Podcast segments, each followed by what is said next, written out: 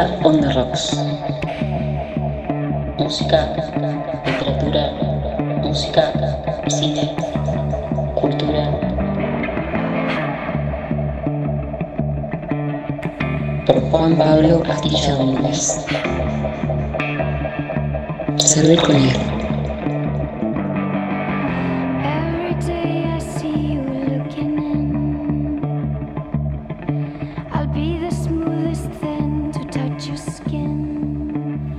Les doy la bienvenida una vez más a este podcast que lleva por nombre Astilla on the Rocks.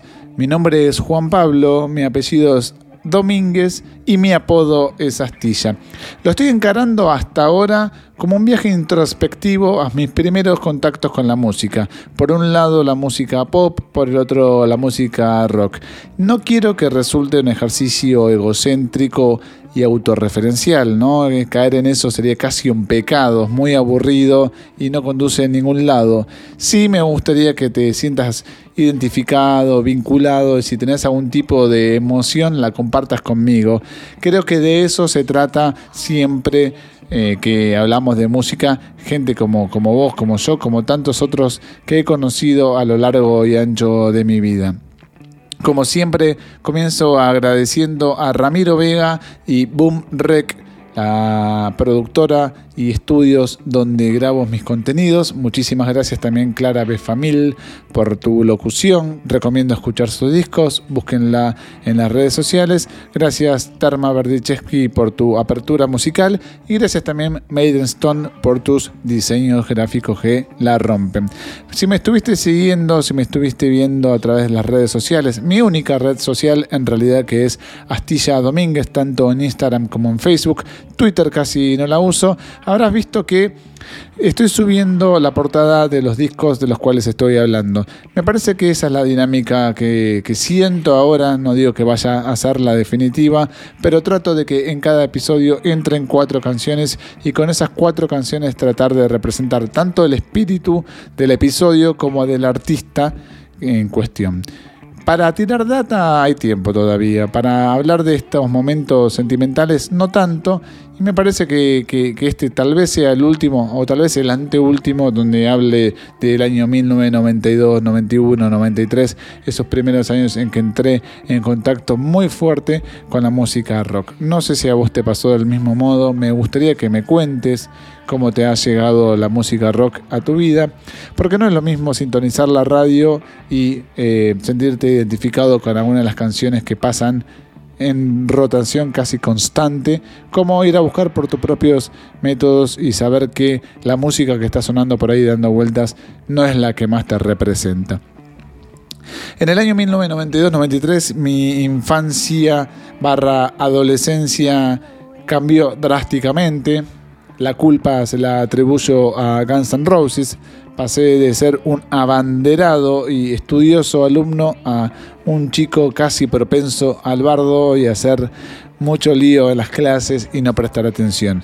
Digamos que séptimo grado fue mi último año en el que llevé esa Fui abanderado, cierto, llevé la bandera eh, y después nunca más sucedió. Permiso, me voy a tomar mate para cortar también esta tensión de hablar.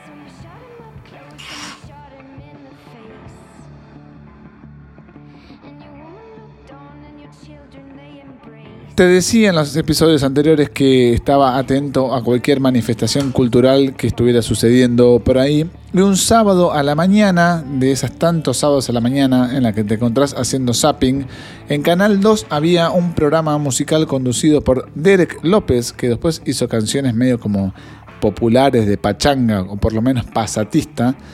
Derek López conducía un programa musical y en ese programa musical, súbitamente una mañana, apareció un fragmento de un videoclip. Eso también me parece que, es una locura, porque si bien ya en todo el universo estaba popularizada la figura de la MTV, el canal que se dedicaba a pasar videoclips musicales durante las 24 horas del día, en Argentina todavía no se había implementado eso y mucho menos en la televisión abierta programas como Rock and Pepsi, que estaban los sábados al mediodía, te pasaban tal vez dos minutos de un videoclip y te dejaban tal vez con intriga y lo mejor por fuera. Esto pasó con eh, la banda y el tema que, que quiero presentar a continuación. Este tema es un clásico del grupo que se reversionó para el disco Decade of Decadence, que es el disco que conmemoró los primeros 10 años de Motley Crue, de ellos estoy hablando. Para ese disco compilatorio decidieron una vez más trabajar con el productor Bob Rock, que había sido el artífice del sonido tanto en Doctor Feelgood, disco de Motley Crue, como de, por ejemplo, el disco negro de Metallica o Sonic Temple de The Cult. Home Sweet Home en esta nueva versión, la versión 1991, tenía un videoclip en blanco y negro que me emocionaba y una costumbre que yo tenía en aquel entonces era dejar la VHS, la grabadora, la videograbadora preparada con un VHS adentro, eso quise decir, VHS adentro, y cuando sentía que venía un clip que me gustaba, era puro pálpito y lo grababa. No sabía casi de la existencia de Motley Crue, pero cuando escuché esta canción me hice automáticamente de la copia de Decade of Decadence, el compilatorio de 1991, editado por el Cuarteto de Los Ángeles. Home Sweet Home desde ese compilado, Motley Crue.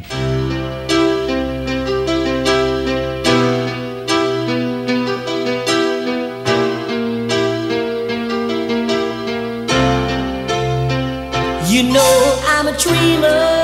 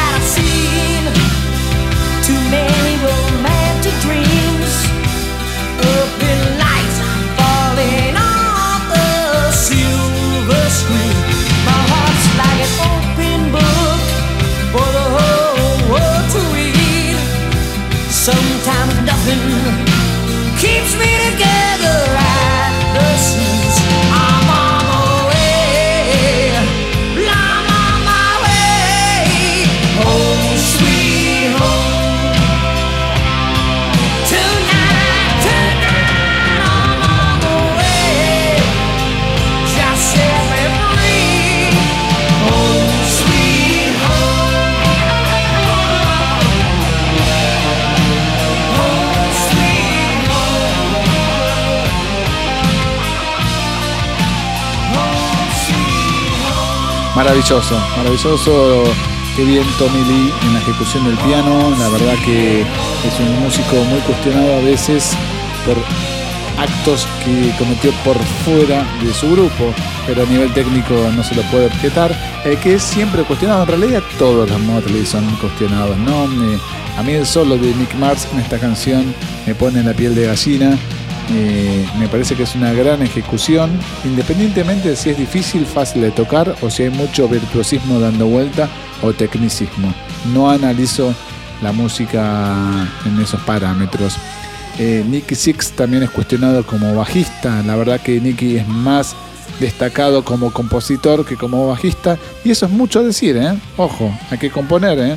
Después lo de tocar en el estudio realmente se corrige todo. 1992 también fue un año clave en mi vida en muchos aspectos, ya lo vengo diciendo. Tenía 12 años, es una locura cuando lo pienso, hoy en día tengo 41, casi 30 años han pasado de esos primeros contactos míos con la cultura rock Y un compañero mío, amigo mío de la primaria, Gonzalo Diesler, te mando un saludo porque muy probablemente me estés escuchando. Gonzalo, un día, un miércoles, eh, los miércoles en aquel entonces tenías 50% de descuento en la entrada del cine. Un miércoles me dijo, quiero ir al cine a ver una película, ¿me acompañas? Y yo no sé por qué le dije que sí y lo acompañé. Casi que tuve que preguntarle en más de una ocasión qué película íbamos a ir a ver porque no me sonaba en lo más mínimo esa película, no me sonaban los actores, pero aún así dije que sí y lo acompañé. Miércoles estuvimos ahí, recuerdo que la sala estaba casi completamente vacía, no había prácticamente nadie en el cine, solo mi amigo, yo y algunas que otras personas, dos, tres más personas. Fuimos a ver El Mundo según Wayne, Wayne's World, la primera de las dos películas que me parece que es la definitiva.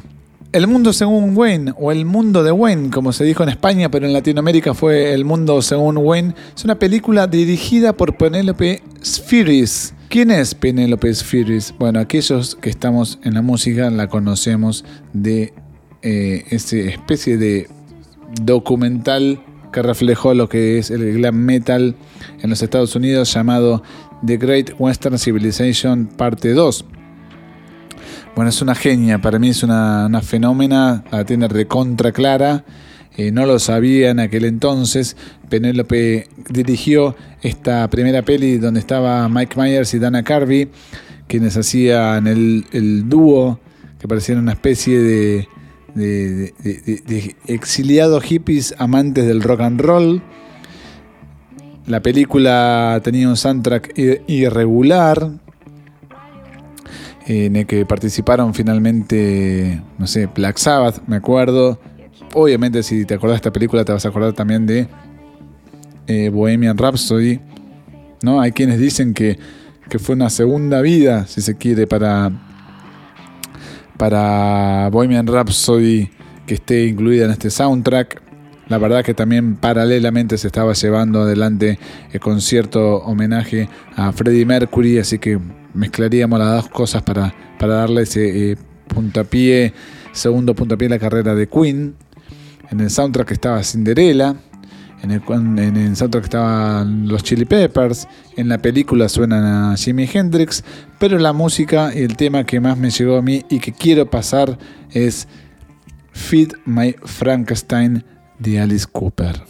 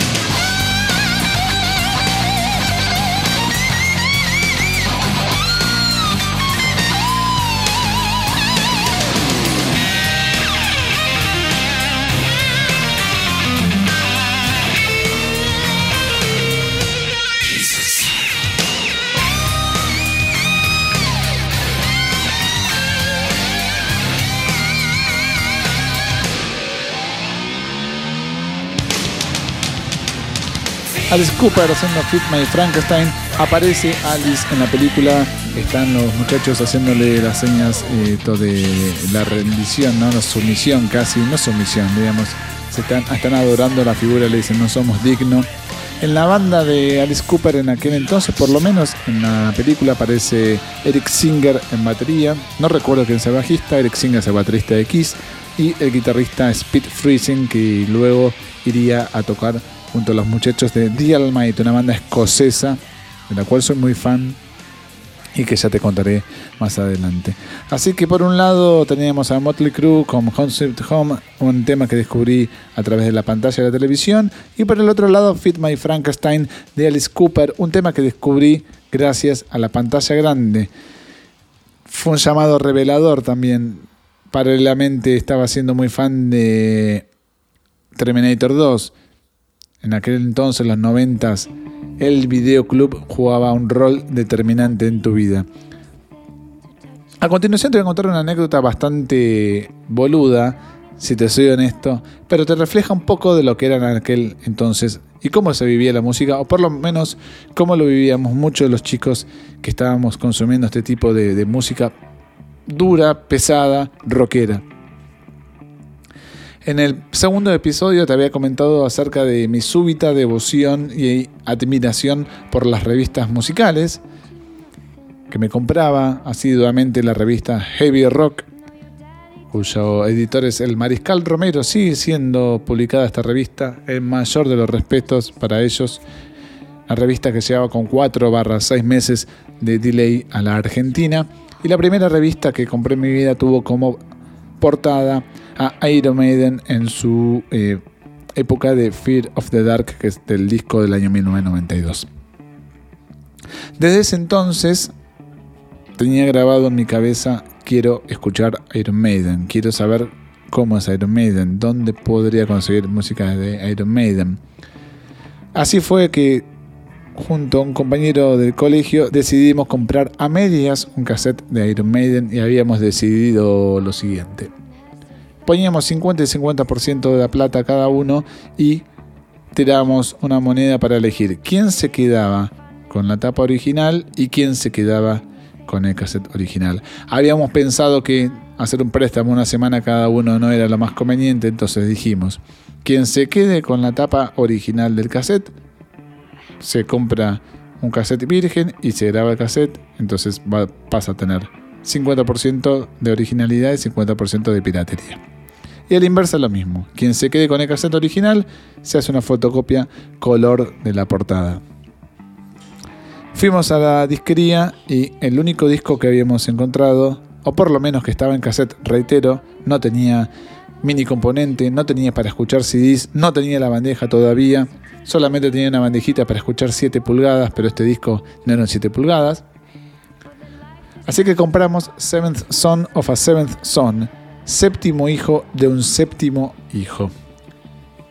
Obviamente es el séptimo disco de estudio de Iron Maiden, no es el disco que estaba de moda en aquel entonces, sino que era Fear of the Dark, su disco de 1992.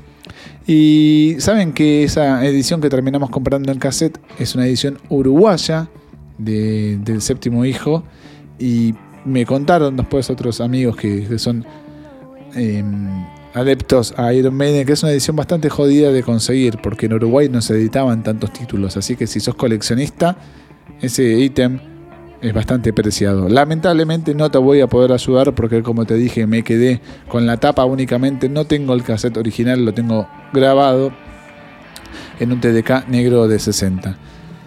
Desde séptimo hijo de un séptimo hijo, mi tema para ejemplificar mi amor por Iron Maiden y todo ese momento en que la novedad se transformaba en lo dorado, en lo soñado, estaba a la altura de lo que yo quería que fuera. Ese tema se llama Moonchild y abre Seventh Son of a Seventh Son, Iron Maiden en Astilla on the Rocks.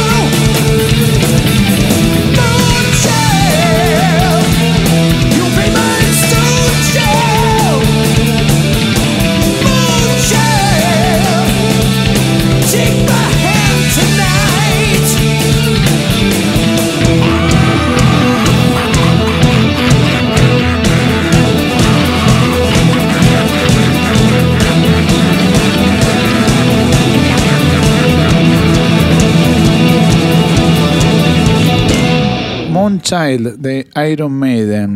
Es el disco más progresivo de Iron Maiden hasta aquel entonces. No sé, se dicen tantas cosas de Iron Maiden. A veces la música hay que sentirla, disfrutarla y vivirla. Em, es particular este tema, ¿no? Por supuesto, arranca con unas guitarras acústicas, con una especie de serenata de Bruce Dickinson, que creo que es quien escribió esta canción. Bruce Dickinson, además de cantar realmente bien, es un eximio compositor, a veces opacado por Steve Harris, pero realmente es uno de los baluartes de la composición en el heavy metal. Em, sigo ahí en ese verano de 1992-3, en realidad más 93 que 92. Y mm, junto a este amigo que le había pedido prestado una revista Metal Hammer, que después finalmente me la regala dada mi insistencia, junto a ese amigo que compramos el disco de Iron Maiden, ya habíamos empezado a ver la televisión, pero con una voracidad que asusta. A ver absolutamente todo en Music 21, que era un canal de cable. En aquel entonces pasaban shows completos de bandas casi consagradas para aquel entonces. Por ejemplo, Guns N' Roses el en vivo en el Ritz, lo he grabado de Music 21, lo gasté, debe estar derretida la cinta de ese VHS por algún lado, me lo sé de memoria. Si escuchaste Paciencia, el podcast que hablo sobre Guns N' Roses, yo afirmo que ese es el mejor show que vi en mi vida y nunca estuve ahí. Eso fue en el año 1988 que Guns N' Roses tocó ese show en el Ritz, al cual yo hago referencia. 89, capaz que me confundí, no me acuerdo nada. La verdad es que consumíamos todos los programas de música. Él tenía cable, mi amigo que te mencioné, que habíamos comprado cassette de Iron Maiden y me invitaba a su casa para ver la televisión. Yo no tenía cable todavía en mi casa, así que un día me comenta, mi amigo me llama por teléfono y me dice, acabo de escuchar algo realmente heavy en la tele que me encantaría decirte qué es, pero no sé qué es. Así que si querés un día venite a casa a ver si en algún momento repiten este video. Algo que hice, me fui casi corriendo a la casa de mi amigo y no lo pasaron ese día, no lo pasaron al día siguiente. Tuvimos que esperar casi dos semanas para ver de qué se trataba todo esto, de qué se trataba ese artista del cual me hablaba mi amigo. Imagínate en aquel entonces. Te pasaban el videoclip una sola vez en tu vida y si no tuviste la gracia de tomar la virome y una hojita y anotar en los créditos, si es que lo ponían, pasaban de largo. Así que tantas horas mirando videoclips, tantas horas ahí perdidas, entre comillas, delante del televisor, valieron la pena cuando de repente apareció ese tema del cual me había hablado tanto mi amigo. Me dijo, esto es lo más pesado que escuchamos hasta ahora. ¿Era lo más pesado? Era extremadamente pesado era Skid Row haciendo Slave to the Grind.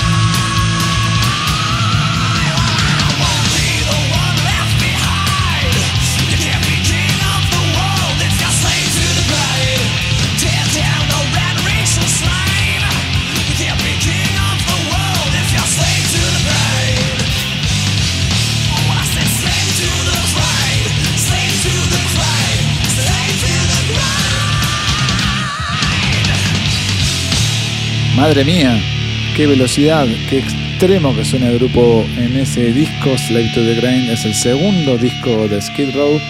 Conocidos por, por ser la banda que debutó en el número uno del Billboard con este disco. Y es el primer disco de metal o de música pesada que debuta o que llegó al Billboard, al ranking Billboard. Aquel ranking tan famoso que te daba cierto prestigio y le daba cierta chapa y estatus a los grupos. Fuimos número uno del Billboard. La verdad que en aquel entonces la fama se medía de otro modo. Y esto fue determinante en la carrera de Skid Row. Esto también fue determinante en mi vida. Viste que, generalmente en Argentina las ediciones locales de estos discos tenían traducción de los títulos a castellano. Por ejemplo, no sé, Iron Maiden, The Number of the Beast, en la tapa dice El número de la bestia, el LP. Bueno, en Skid Row se editó el disco Slave to the Grind en Argentina y no tradujeron el título. Se podría traducir como esclavo del trabajo, si se quiere, Slave to the Grind. Bueno, omitieron esa traducción. El resto de los temas eh, tienen su traducción menos Get the Fuck Out Incluso Monkey Business se tradujo como tonterías.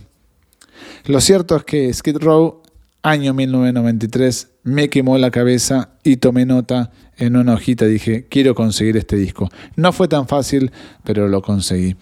Han pasado cuatro temas, para mí están pasando muy rápido estos episodios. Esta vez hemos escuchado a Motley Crue, a Alice Cooper, a Iron Maiden y a Slave to the Grind de Skid Row. Espero que lo hayas pasado bien, espero que nos escuchemos prontamente, espero que me sigas dando oportunidades y espero que crezca. Esto es Astilla on the Rocks. Mi nombre es Juan Pablo Astilla Domínguez y te mando un gran, gran saludo.